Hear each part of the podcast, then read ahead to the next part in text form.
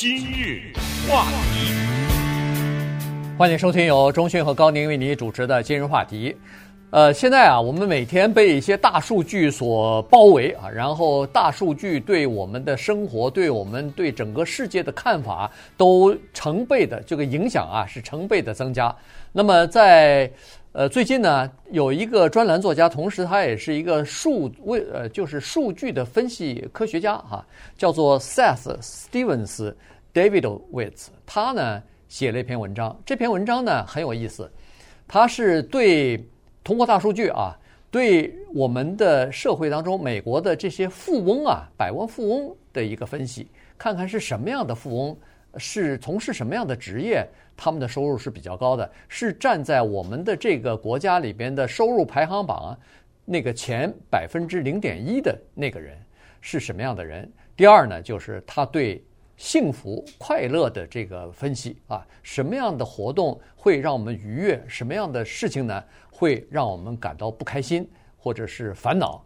那今天呢，我们就把他的这个大数据分析出来的结果呢，跟大家稍微的聊一下。对，因为他本人是研究这个的，所以他给我们的一个数据呢，也是他从什么哈佛大学呀、宾夕法尼亚大学呀，从这些人他们研究的结果中呢，分享出来的一些数据。所以他这个书的名字啊很有意思，叫做 "Don't Trust Your Gut"。嗯，这个翻译成中文是什么呢？就不要相信你的直觉。什么叫不要相信你的直觉？用在他的这个富人的话题上是什么意思呢？他就是说，很多人有直觉，比如啊，举例来说，做律师有钱，嗯，比如说对不对？开发房地产有钱啊，这可能是一种直觉，或者听了很多的宣传，钱越多越快乐，这是一种直觉，或者。钱其实带不给你快乐，呃，是吧？对，你有什么道理呢？说出这些话来，比如，他就直截了当的问你，请你回答下面的问题：服装业做一个这么一个商店，它的寿命是多长？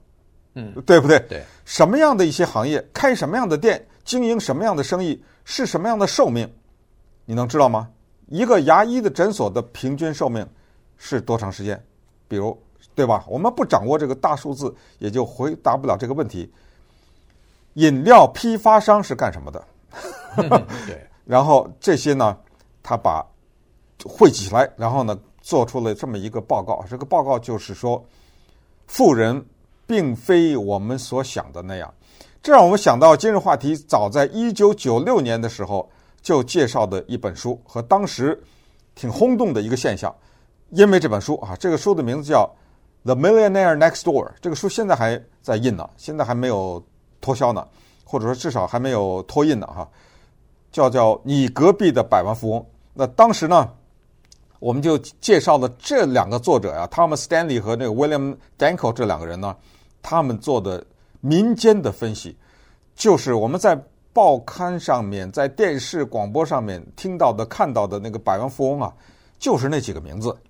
可是呢，在民间。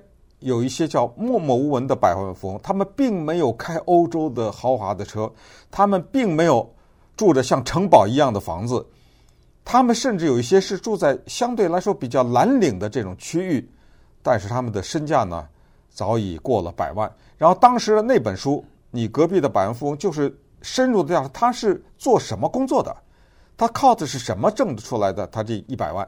所以今天我们介绍的这本书，不要相信你的直觉呢。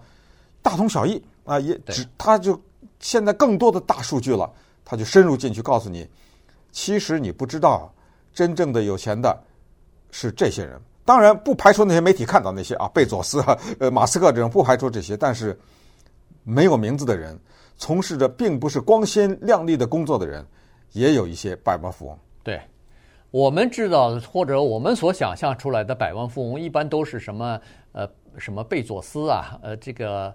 Warren Buffett 啊，这些这都是亿万，这不是千万千亿万富翁哈，所以那是凤毛麟角，那是很少的。他在这儿指的呢是百分之零点一的百分之零点一的那个高层的那个人哈，那就是千分之一了。千分之一，对对吧？百分之零点一是不是千分之一？千分之一。对。那么这些人在美国有多少呢？十四万，并不多。嗯。他通过什么数据来了解到的呢？他是通过人们的报税的。情况来了解到的，因为税表说得非常清楚，你的收入是多少，报税应该报多少。当然，他把这个整个人的个人的信息给隐藏起来，但是他知道几个数字。第一个就是他每年报税报多少钱，收入是多少。第二，他从事什么样的行业，这个应该知道的哈。不管你是医生、是律师、是工程师，还是一个商店的老板，呃，这他应该知道的。所以呢，他收集了这些数据之后，进行了分析之后呢，就发现是这样的一个问题。在美国，你要想进入到千分之一或者就是百分之零点一的这个行列里头，收入啊，你至少每年的收入要在一百五十八万以上。嗯，呃，那么这个行业里边，或者说是你认为说什么样的人可能会是这个行业这个阶层里头的人呢？他是说拥有自己企业，就是靠你的生意赚钱的人，在这个里边的人数要比靠你打工赚钱。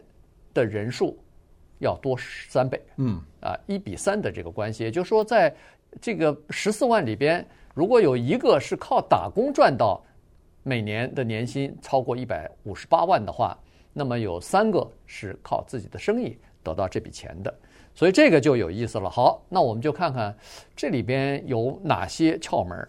首先就发现说，在除了刚才所说的这个三倍人数以外呢，其次就是说。呃，有很多的企业实际上是叫做区域性的企业、地方性的企区域性的企业，就是没有全国连锁啊，不是全国连锁店，之类的。没错，没错。那么好了，什么样的企业呢？它这里头就写了几个企业，一一种呢是叫做汽车经销商。汽车经销商啊，你不要小看它，根据这个数据来分析呢，它是说差不多百分之二十的汽车经销商。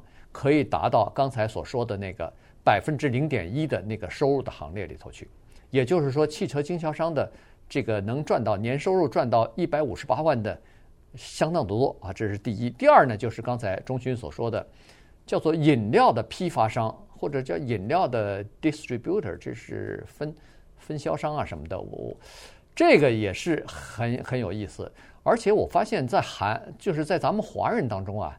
从事这个饮料批发的这个行业的人数非常的少，不多啊。这个可能是是不是已经被人家当地的不管是黑人还是白人早就已经占占满了，对吧？那个华人的呃，我们来的比较晚，所以已经插不进去。这个行业了，但是我可是知道，华人有不少的是经营汽车经销的。嗯，因为是这样的哈，当时我们知道美国在历史上有过禁酒令，那当然禁酒令最后以失败告终，所以呢，这个禁酒令呢之后，美国政府就延续了当时一个法律，就是不让酒精类的产品的生产商直接和比如说销售商挂钩，它中间一定要经过。这样的一个叫做批发商，所以在这么一个法律的保护之下呢，这个酒精类的产品或者是饮料批发商，他们就有一席之地，就等于他们得到了一个赚这个中间差价的这样一个机会。我们也不看他的名字会出现在任何的媒体上面，对，他就悄悄的呢变成了一个又一个的百万富翁。那么稍等一会儿我们再看看美国政府对汽车经销商，就是我们说的 car dealer。有什么特殊的保护？而这个保护为什么餐厅没有？今日话题，欢迎继续收听由中讯和高宁为您主持的今日话题。这段时间跟大家讲的呢是美国的富人可能不像你想象的那样啊。呃，另外呢就是还有就是对这个一个人的快乐的这个呃源泉哈，一个人为什么会快乐？什么样的活动？让一个人快乐呢，也有一个分析啊。刚才我们所说的这个 Seth Stevens Davidovitz 他的这这本新书哈、不要相信你的直觉，呃，就分析了这些事情啊。他是通过大数据收集到的大数据呢来进行分析的。刚才说过了，为什么汽车经销商啊，他比较容易赚钱？是这样子的，就是说在各个的州里边呢，基本上都有一个叫做汽车专营的这样的一个法案的保护啊。也就是说，在一个区域里头呢。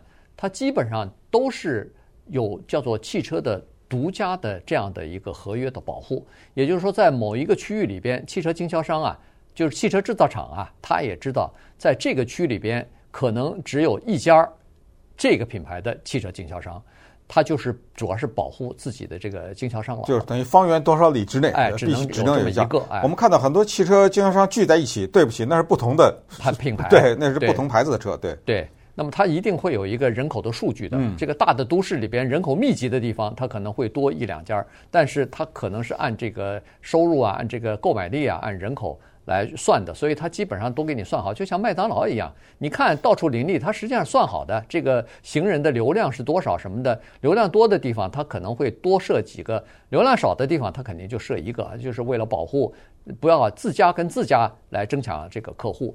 那汽车经销商和刚才说的这个饮料的批发商呢，就是受到了这样的保护，所以呢，他们的这个呃行业的客流和销售啊是比较稳定的。那你说，哎呦。那听了今天的节目，咱去买一个汽车 经销商去，呃，去经营一下，这不是就赚到钱了吗？呃，对不起，您现在知道的所有的知识，人家汽车经销商知道的比你还清楚，所以你要想买的话，恐怕要出高价才能买得到了。对，那么也就是说，可能有这么一个规律，就是当你去买一个生意，发现人家不卖给你的时候，你就已经知道了，那就是肯定是在赚钱的一个生意啊，没有人会把一个下金蛋的鸡 卖给你，对不对？所以。这个也是一个指标。那么回到刚才一开始说的这个问题，哪一些行业比较是容易倒闭啊？它的寿命比较短呢？根据大数据统计，排名第一的叫唱片行，这个根本这根本不用他说啊，这个一定是没办法，因为能够免费获得的东西，人就不会花钱。对，就是这么一个简单道理。谁还卖唱片？说实话，现在买一个 CD，你可能都不知道在哪播了。对，对不对？所以这个唱片行的寿命啊，好像只有两年半。嗯，这这还是过去，现在根本不是两年半的问题，现在根本就没人去开这个东西了。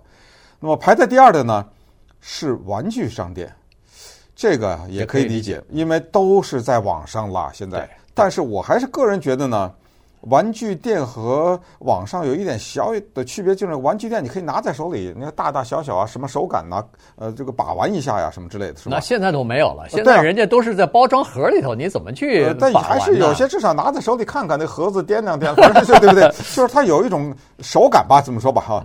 这个玩具店呢，三年三点二五年，它的寿命啊，就是很多人可能维持不了这么多。这个所所谓的寿命，就是你开从开店到关店，对啊，对啊。然后第三呢，就是时装店。当然，我们说的这种时装店不是那种什么恨不得全世界都有的分店的那种了啊，就是比较区域性的，就是一般的服装，个人的啊，一般就是哎，它不是一个大的财团，什么华尔街上市的，不是它那种，而是一些就个人。我想说，开个服装店吧，卖卖衣服什么之类的啊。三点七五年的寿命，然后他给的最后的那一个呢是化妆品。我强调这个，这个化妆品也不是那个品牌的，那意大利的、米兰的、什么法国那个什么香水什么的那种系列的，它就是一个，哎，几个人商量商量，哎，咱们开一个这个的啊。这种化妆品店的寿命差不多在四年左右，嗯，这不行啊，知道吗？这个一个人把这个很多的精力投进去，才给我四年的寿命，这个肯定不行。对，那么好了，那接下来就说，那你开什么生意？还有机会呢，哎，他就当然他只是说他自己了解的这个行业啊，就是说做数据分析和市场研究的这些行业，你不要小看这个行业，呃，我们以前不知道哈，尤其华人有的时候不太愿意花钱买这些。呃，就是市场调查、市场数据或者市场分析的东西，但实际上这个是非常重要的。你如果了解你的客户，你如果了解他们想要买什么东西，他们的消费能力在哪里的话，你你的这些数据是可以卖给大价钱的，卖给其他的那些商家。所以他呢就说，做数据分析，你要对这个行业了解，对数据的分析有了解的话，你的这个分析报告可以。卖大价钱，因为他在这个分析当中，他在那个报表呃税表的当中呢，他发现，凡是开这个叫做呃市场开发或者市场信息咨询公司，这些公司里边至少十个里边有一个是进入到那个百分之零点一的收入的那个行业里头去了。嗯，那说到这儿呢，咱们就得进入到另外一个主题了，就是我们平时常说的金钱和快乐的关系，然后。啊，之前一直流传着一个七万五啊，说这年收入在七万五的时候是达到一个所谓的快乐的一个第一个小高峰吧。然后之后呢，出现递减啊什么什么之类的。宾夕法尼亚大学，我们也知道这个大学的它的商学院是很有名的嘛。它的那个商学院的一个教授呢，在最近的一项研究当中，把这个七万五这个数字给推翻了，因为他是调查了三万个成年人，然后他们的收入和他们的幸福指数的这个关系，他得到了一个新的数字。不过呢，有一个是颠扑不破的真理，就是不管你是七万五还是八百万，就是这个数字呢，在某一个数字之后，它肯定是递减的。对，这个就给你带来的快乐是递减了。对，它那个时间呐什么之类的也是慢慢的越来越短。这个时间就是让你快乐时间，也就是说，你快乐之后，你肯定得寻求新的刺激或者新的什么快乐。那么一个人的收入，他给的是多少钱呢？会比较让你满意。然后在这个钱以后，又有多少钱才能使你更开心呢？然后最后呢，说点刺激的，男欢女爱呀，那 这件事情上呢，和金钱又是一个什么的关系，以及和你的幸福指数又是什么关系？今日话题。欢迎继续收听由钟讯和高宁为您主持的今日话题。这段时间跟大家讲的是一本书啊，不是新书了，这本书已经呃上市了有有年两年了，估计好像是二零一九年还是二零年。呃，就上市了哈，叫不要相信你的直觉，这是根据大数据来分析出来的东西。金钱和快乐之间的关系呢，以前有一个误区，都认为说是七万五千块钱就是到达了一个呃第一个高潮，只在这个收入超过七万五千块钱，它的那个边际效益啊就递减了啊，就是说呃再增加一万块钱，跟你之前增加一万块钱带来的快乐是已经开始减少了，不是那么高了。呃，但是现在呢，他在更多的数据当中啊，他据据说是好像进行了三百万三百万份的这个调查，就是在手机当中给人发一些简单的这个小的信息，让做做一个小的民调，比如说你现在在哪儿啊，和什么人在一起啊，你在做什么事情啊，你的快乐吗？等等哈，这些小的问题之间呢，他就收集到了这个三百万份，这属于大数据了。他这是两个啊，一个是之前的。对那个三万的成年人的调查，对，另外的就是英国人呢，把手机的数据直接的收集，就是发到你的手机的短信。那么这两个的对比是至关重要的，是因为之前的宾夕法尼亚大学的这个教授，他把那个金额设定的是八百万美元，嗯，也就是说，咱们不是说七万五千万吗？他说是七万五，的确是一个坎儿，就是这个呢，的确年收入在七万五会带给你一定的快乐，但是啊。要想就是有本质的变化，让你这个快乐加倍的增长呢？他说那个八百万又是一个坎儿，就是当你的收入在八百万以上的时候呢，它的效果是带给你一个叫做快乐的冲击效应，就是让你再次刺激一下。嗯，可是英国的这个手机的调查呢，告诉我们了另外的东西。对，呃，现在基本上知道的就是说，到了一个数字之后。金钱带给你的快乐是呈递减的这个趋势啊，就是没有那么多了。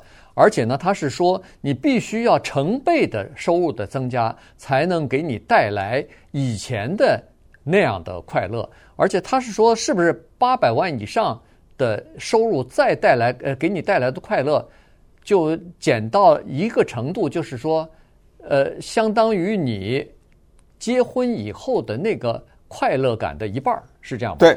就是说，还不如结婚呢。对，这样哎，这个结婚呢，它这个里面有浪漫的成分啊。我们知道所谓的什么一半的婚姻都离离婚啊什么之类的，他不是说的那个啊，他是说人们在结婚的最兴奋的那点上，对不对？就是在最快乐的时候。结婚的时候，你肯定是快乐。就是那个初期的那个快乐程度，超过你的年收入八百万，不就这意思吗？对，对不对？对，就是八百万以后的增加，还不如。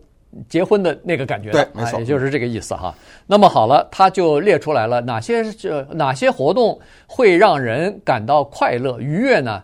排在第一的，呃，大家可能都知道，但是不好意思说，这个叫做 做爱，性生活嘛，哎，性生活啊，这是第一。这个性生活，注意，那同性恋也算在内啊，就这样啊，他他不是说一定是男女的，嗯。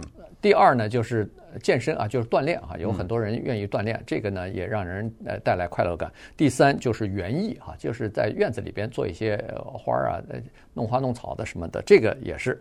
呃，那么好，接下来呢就是说，人们跟他所爱的恋人或者是朋友在一起会有很大的快乐。那这些朋友和恋人呢，不包括你的同事，不包括你的子女，也不包 也不包括你的熟人啊，这些人的给你带来的有的时候不是快乐。嗯，他们的贡献比较小了哈，所以这里面强调的就是一定要掺杂了感情的成分，对吧？你像浪呃这个浪漫的里面，那这肯定是有感情的成分的。对，那么所以好朋友之间也可以在感情的层次上交流的，那可以。其他那种打打招呼啊什么的那种是吧？那个基本上不行了啊。这个叫成事不足败事有余。这个就是说，他有时候不但不给你带给你快乐，他还带给你痛苦。那么接着有人说不对啊，我还喜欢，比如说温暖的天气呀，什么四季如春呐，什么之类。是，他说天气也是个因素，但是天气这个因素呢还没那么大，还不如刚才说的那种，呃，做个小爱呀，什么什么这个。对，那么比不了这个。还有一个东西呢，他说蛮重要的。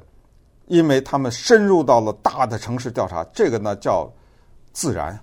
也就是说，如果你从早到晚生活在一个公寓楼的第二十八层楼上，或者什么五十六层楼上，随便说哈，你的快乐的程度比一个能够直接接触到自然，而且它这个自然再往前定义了一步，就是能看到水的自然，嗯，啊，湖啊、海啊什么这种，那那个不能同日而语。那么在这个前提之下呢？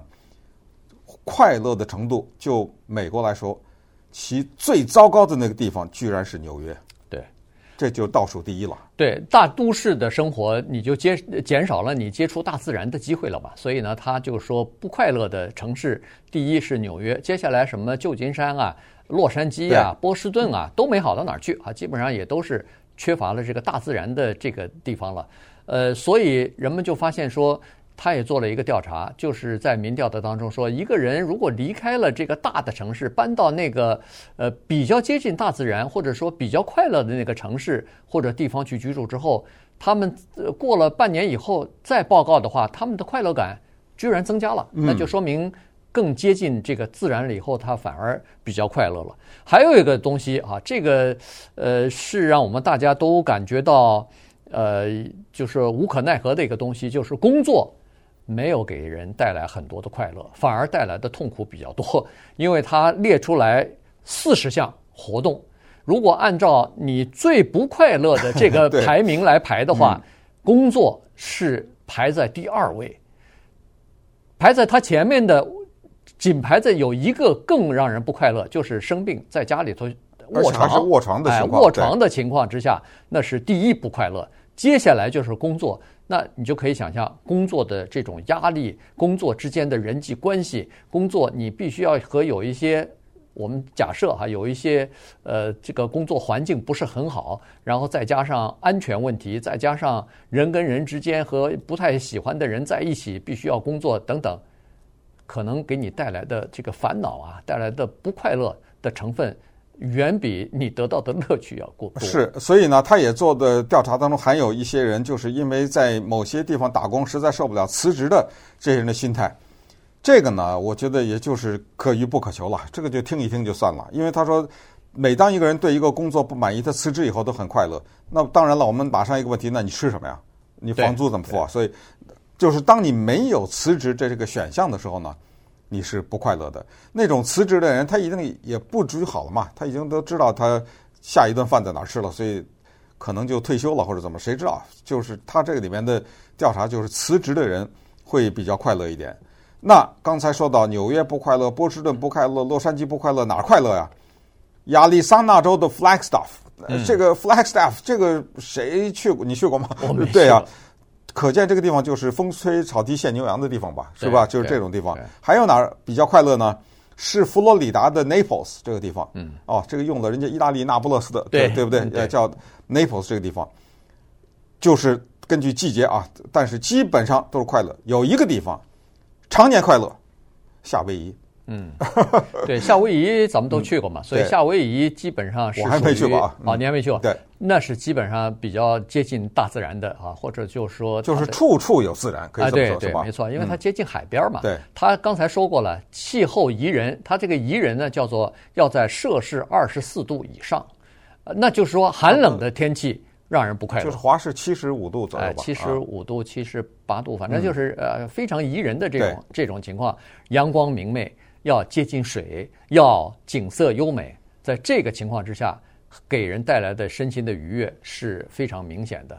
所以呢，他就说，既然您要是想年收入一百五十八万不可求的话，得不到的话，那么至少可以有一点小快乐，就是在阳光明媚，呃，气候在摄氏二十四到二十六度的这种情况之下，带着你心爱的人一起到海边，到大自然这个的这种环境当中去做个小爱，是，是你比较容易能够。达到得到的这个快乐。